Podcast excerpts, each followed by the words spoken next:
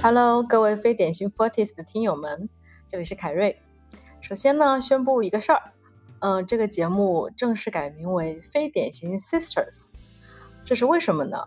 因为我发现我的嘉宾以及呃我们聊的话题，其实不仅仅是限于 Forties 这个年龄段，所以我更加觉得这个节目是我和我的姐妹，未来肯定还有兄弟们一起去畅谈我们关于个人成长。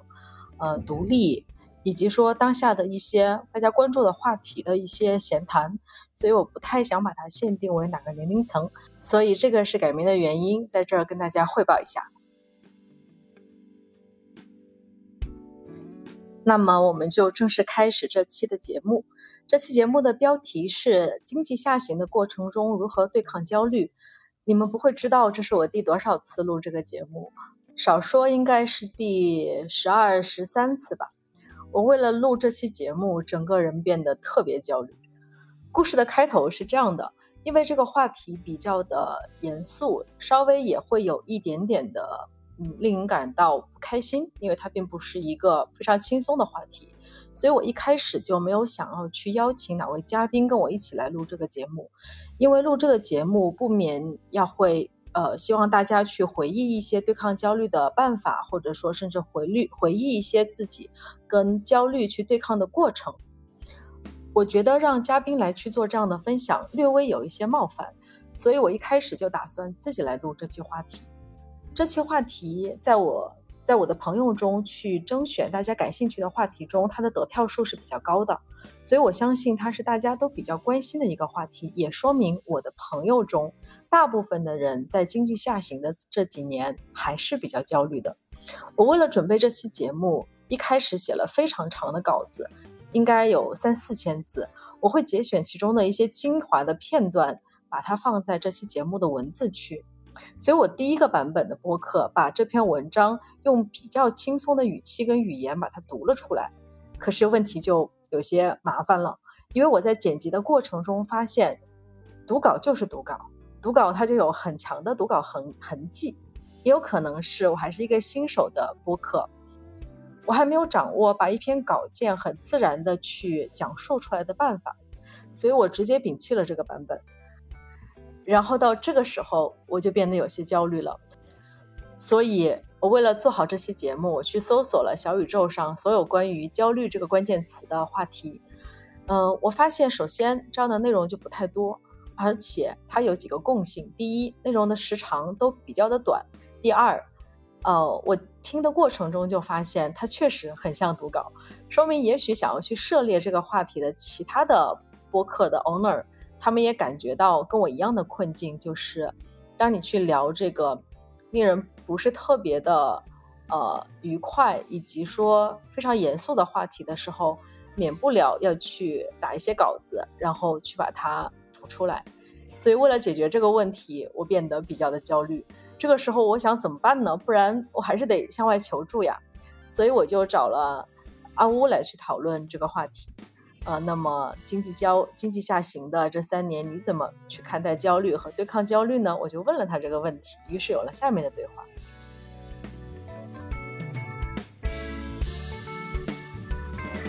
这样这样才好玩，对不对？啊，我已经点开了。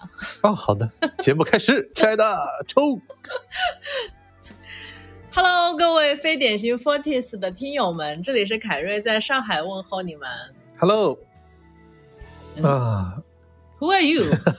我是新嘉宾。是嘉宾吗？自己来的，我没请啊。好的，好了，其实我就是凯瑞的男朋友啦，你们可以叫我阿乌。大家好。好的，欢迎阿乌参与这个你没有共鸣的话题。但是我实在是找不到嘉宾了，只能让你来滥竽充数一下。这么惨的吗？对，今天的话题是。之前在朋友圈跟大家征集的话题里面，比较高热的一个话题就是关于经济下行的这三年，然后大家怎么去应对呃焦虑的问题。嗯，因为我的同事可能比较多的是互联网人嘛，大家也知道这三年的这个口罩问题加上经济周期吧。口罩问题。嗯哼，只能这么说，嗯，不可以说那个字哦。对，所以呢，就是可能在我的朋友圈里面会更加的明显一点，就这个问题的共鸣程度。我知道你没啥共鸣。我的朋友圈就没有。你朋友圈都什么？一片和气，大家出来打，大家出来打狼人杀。我朋友圈都是剧本啊，咖啡啊。剧本啊，咖啡啊。我今天去哪儿？充满了对啊，风和日丽。充满了风和日丽，完全不知道你所说的那些。那你为什么不焦虑呢？我焦虑个嘚儿啊！近几年多少年啊？三年啊！近三年的经济下行问题，亲爱的，三年前我在干什么？不知道啊，大四啊，刚毕业实习找工作呢。不是我，我刚实习，我考虑什么经济下行的问题？不是啊，但是但是这一届不是毕业生们都找不到工作吗？这难道不焦虑吗？哎，找得到的，工作这么多，只是大家现在眼光变高了。要这么理解问题啊，并不是大家找不到了，那就是你很容易满足呗。是的，我也没有什么欲望，对不对？你之前说什么？经济下行导致忧虑，嗯，焦虑，嗯，就是因为你的欲望太过膨胀。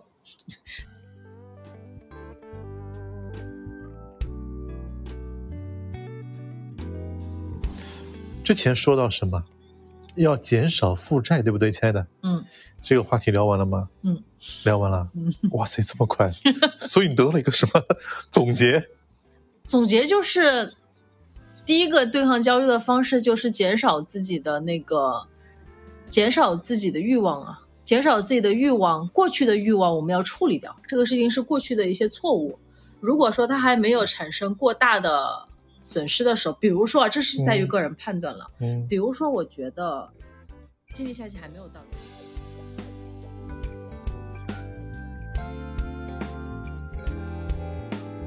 好了，其实后面的过程，我跟阿乌聊的并不是特别的好，原因还是在我了，错误还是在我，因为我试图去，呃，跟他聊啊，如何去配置理财产品，或者是，呃，通过。一些降杠杆啊这样的方法去对抗焦虑，然后我们发现越聊越窄，越聊越窄，这个话题聊不下去，所以我最后剪掉了那些，然后以及说现在我在反思为什么这个话题我做的如此之艰难。我觉得问题在于哪里呢？经济下行中人应该如何对抗焦虑？这里有两个关键词，第一个是经济下行，它是不可以改变的，因为我们这些。个体没有办法改变这么大的周期的问题，这是全世界都在面临的问题。这个问题没有人能够去影响它，所以我们能够去想办法去处理的只有后半段，就是对抗焦虑。于是这个话题应该变成一个人的 lifetime 三百六十五天全生命周期应该怎么对抗焦虑。其实这样就变得简单了很多，也变得自然了很多。那既然我们明白了是这样一个话题，那么其实阿乌的方法就非常的正确了，也就是焦虑它是一种情绪，这种情绪存在在我们的身体里面，当它放大的时候，我们应该怎么去打引号的对抗它？其实不能用对抗，这个这句话叫什么？遇强则强。实际上焦虑这个情绪挺强的，那我觉得方法是什么呢？你找到另外一种情绪。把焦虑放在一边，我们滋长另外一种情绪，让这种情绪变得强大的时候，焦虑它就缩小了。所以我的第一个办法是什么？我们跟焦虑和谐相处，即使不能做朋友，我们也绝对不能做敌人。因为跟一种情绪去做敌人，你就会更加的关注这种情绪，关注这种情绪的结果一定是把它放大。那我的方法是什么呢？很简单，如果带给我焦虑的事情是工作的话，那很简单，嗯，在我做完我的工作的时间和任务之后，忘记这件事情，把它放到一边，去培养自己其他的兴趣爱好。呃，非常的巧，我是一个兴趣爱好比较多的人，比如说在这几年，我培养出的新爱好有露营、户外，还有把以前的一些老的爱好捡回来，像是书法跟画画。这些事情都都极大的缓解了我的焦虑。嗯，我在深圳是有一群画室的伙伴的。嗯，这个画室是一群怎么说呢？不能说他们是密友，因为我们在很多的城市散步。这个画室是一个挺互联网云画室的概念，因为我们现在呃因为各种问题，呃大家在不同的城市去工作，因为这个画室存续时间应该有超过十年了。那么我们的一句 slogan 叫做：有些事情原本毫无意义，仅仅是因为美好。我特别特别喜欢这句话。甚至在一些自己情绪很低落的时候，这句话就会突然的出现在我的脑子里。嗯，上一集我应该也说过，人其实需要一些无用主义来去对抗有用主义。有的时候，我们把自己的生活过得非常的紧张、非常的焦虑的原点都在于，我们尝试着短平快的去解决一个问题，但一旦当这个问题很难解决。像经济下行这么大的事儿，怎么解决啊？明白吗？就没有人能够解决这个问题，但是我们又要去纠结在这样一种情绪里面，我怎么去处理经济下行带来的裁员危机带来的收入减少、房价下跌、投资的资产缩水？这个问题很难，所以你解决不了。那你如果再把情绪陷进出去，怎么走得出来呢？这就是你企图去对抗这样一种情绪。企图把它当做敌人，你越去打他，他变得越强。方法一就是把它放在一边。既然我们打不过，我们就做朋友，行不行？第二个方法其实就更简单，但说简单呢，其实绝大部分我认识的朋友，包括我自己，嗯，其实都做的不太好。这也许是东亚人民。大概都具备的一种内敛的文化风格吧，就是我们很少去为自己喝彩，为别人喝彩。我自己有这个问题，呃，不止一个朋友跟我说过，你对自己的要求和对别人的要求，这个别人包括你的团队，甚至包括你的亲人，都很高，这会让跟你接触的人觉得比较的紧张。呃，应该在几年以前就有人跟我反馈过这个问题，所以我有我有认真的注意自己的一些言行，和想想这个事情它是不是个问题。如果我也认可它是个问题，我想要去改善这种情况。所以在这几年的过程中，很多人的反馈是我变得更加柔软了，我有的时候会更加愿意表扬别人。我收到了非常多的正向反馈，甚至有一些非常感人的一些。呃，反馈是在于，我觉得我只是，我只是由衷的去赞扬了一个人的进步。呃，应该是一个非常年轻的朋友。那么他甚至说，哦，就是你当时那句话，就像一束光一样，让我那段时间可能长达好几年都觉得我非常的受到鼓舞。他是在事后给到我这个反馈，这件事情让我。让我也觉得非常的感动，就是我远远没有想到我自己的那一句轻而不能说轻而易举吧，因为反馈是非常由衷的。我是真的觉得他在进步，以及说他做了一些让我觉得值得去赞美他的事情，所以我给了这个反馈。但是我完全没有预期会对他造成这么大的影响。嗯，作为一个老奇葩说的观众，嗯，有一句金句。我相信我说到这里，老奇葩说的观众有可能知道我说的是哪句，因为这是很多老奇葩说观众里大家的共识。整个奇葩说的节目里面最喜欢的一句话是：嗯，他首先是以一个反问句开头哈，如果一个人的心里装满了苦，要多少甜才能填满呢？这是这是一个反问句。那马东老师说了一句。你错了，孩子。如果一个人的心里装满了苦，只要一点点甜就能填满。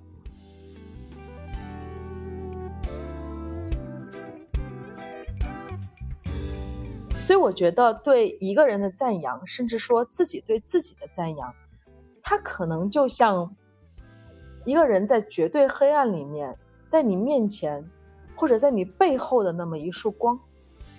这束光的出现。一下就能点燃你。你处在一个纯黑的环境里面，你需要多少光明才能照亮你呢？一点点光明。如果我们把压抑的情绪和焦虑比作绝对黑暗的话，那么我觉得自己给自己的一句赞美，或者自己不吝啬的给别人的一句赞美，很可能成为这道光芒。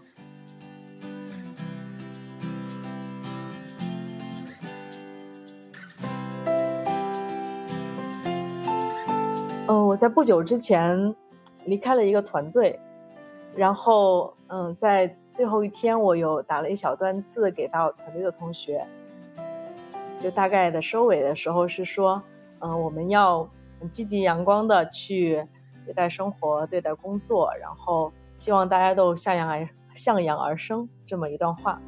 然后后面有有同学私信我，就那段话真的非常触动。他会说，回忆了我们认识两年来，嗯，可能有一些工作中讨论一些问题的一些场景，然后最后会说，嗯，就是非常感谢我成为了他的光，然后希望我也找到能点亮自己的光。我现在想起这段话，都还觉得非常的感人。所以要说，我用了什么样的方法让自己去。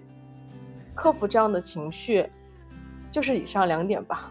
第一点就是跟焦虑做朋友，找到一些让自己快乐的片段。第二个办法就是不要吝啬自己去发掘自己的优点和去赞美别人的能力。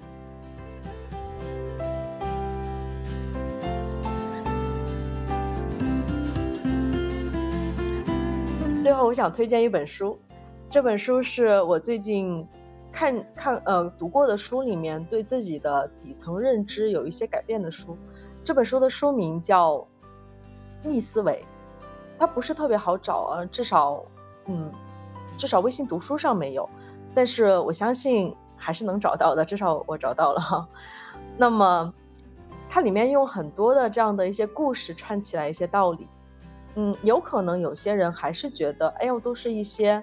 老生常谈的道理啊，那么看完了我还是不会用。其实工具书，工具书，你要用它，它才能成为指导你思维的工具。那么我在这里不想展开去聊读书的方法，我相信讲这些问题的博主有很多，他们会比我讲的专业。我在这里 share 一个小的故事，嗯，就是非常适用今天我们的话题。嗯，在冰岛有一位女性。她呃，应该是热衷于公益事业吧，反正做了一些对社区、对人民都非常有帮助的事情。后面受益的人民去，呃，去去提议让他去竞选冰岛总统。那么此刻他是非常的震惊的，他觉得我不过做了一些微不足道的小事，我真的有资格去竞选总统吗？然后后面没奈何，呼声真的挺大的，所以他说：“哦，那不妨一试。”结果是什么呢？那一年有三位候选人，他名列第二，当然是以一些以以微弱的这个差距，他没有得到总统最后的这个位置。但是这件事情给了给了他非常非常大的鼓舞，因为他从来没有想过自己会做这件事情，以及会拿到这样的结果。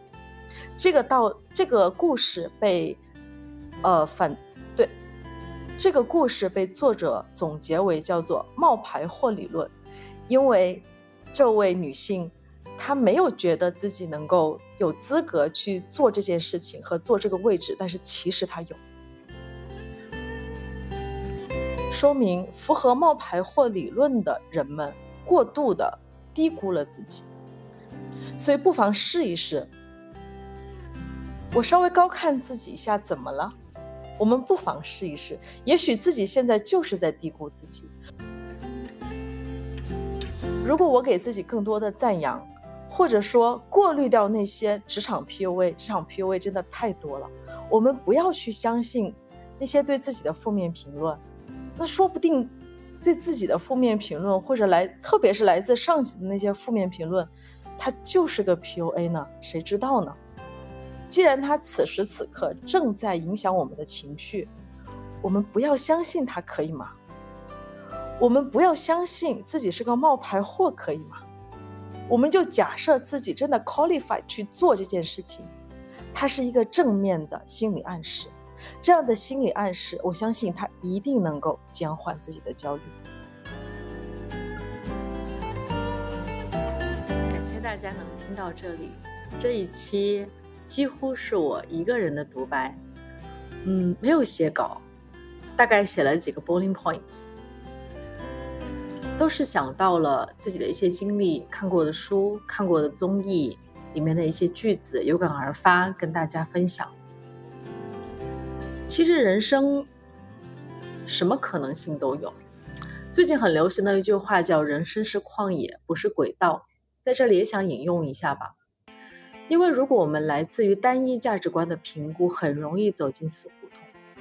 人只有向外求索，找到自己身上的闪光点、优点，才能够跟各种各样的情绪和平共处，以及给自己一个客观的、公正的、充满阳光又积极的评价。这就是这期节目的全部内容了。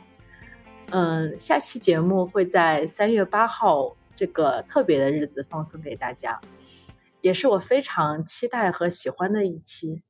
它会非常的温暖，这是我的一个期待。它会讲述两种爱情故事，希望大家届时收听。